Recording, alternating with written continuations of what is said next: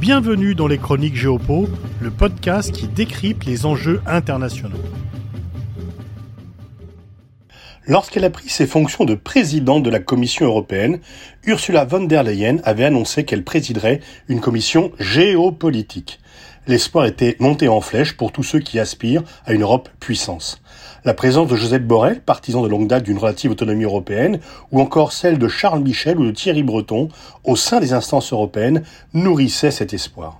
Le caractère répulsif de la politique de Donald Trump et les inquiétudes suscitées par ses discours hostiles à l'OTAN avaient renforcé sur l'ensemble du continent le désir de réfléchir à un plan B en cas de lâchage américain. L'arrivée de Biden au pouvoir aux États-Unis, représentant d'un atlantisme classique, avait contribué à rendre moins urgente cette réflexion. La guerre en Ukraine l'a fait apparaître dangereuse car synonyme d'un éloignement avec les États-Unis, seul pays identifié comme capable de protéger les pays européens de la menace russe. Tout ceci n'est pas totalement logique dans la mesure où l'armée russe, dans cette guerre, a davantage montré ses lacunes que sa puissance, et que l'autonomie ne s'oppose pas à l'alliance mais à la dépendance. Néanmoins, la peur est si forte qu'elle suscite des réactions bien plus émotionnelles que rationnelles. Ursula von der Leyen a pris un leadership en Europe pour faire face à la guerre afin d'organiser l'aide européenne, y compris militaire, à l'Ukraine, outrepassant très nettement ses compétences. Elle a œuvré pour que l'Ukraine obtienne très rapidement le statut de pays candidat à l'Union européenne, sans pour autant tenir compte des réalités économiques ou de gestion. Elle a également engagé un rapprochement très net entre l'Union européenne et l'OTAN. Or, il ne faut pas être grand clair pour comprendre que, dans ces cas-là, c'est plutôt l'Union européenne qui fait un pas vers les positions de l'OTAN que l'inverse. La présidente de la Commission s'est rendue la semaine dernière aux États-Unis pour une rencontre avec Joe Biden.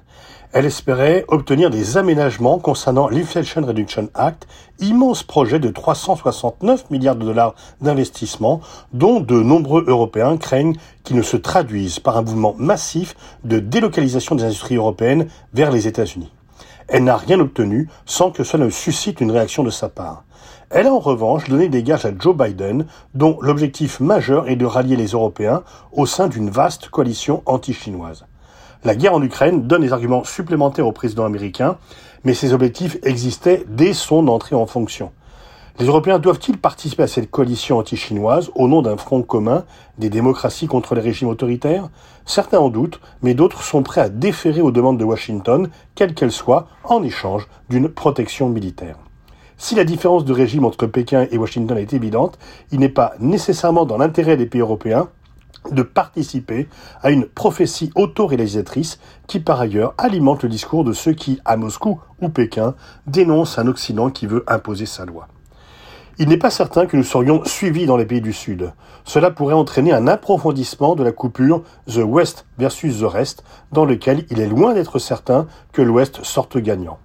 Si l'ambition de von der Leyen est effectivement de devenir secrétaire général de l'OTAN à la fin de son mandat à la présidence de la Commission européenne en 2024, on peut comprendre qu'elle accepte sans tergiverser tous les arguments de Joe Biden. Mais on peut aussi penser que ses intérêts personnels peuvent aller à l'encontre des intérêts de l'Europe.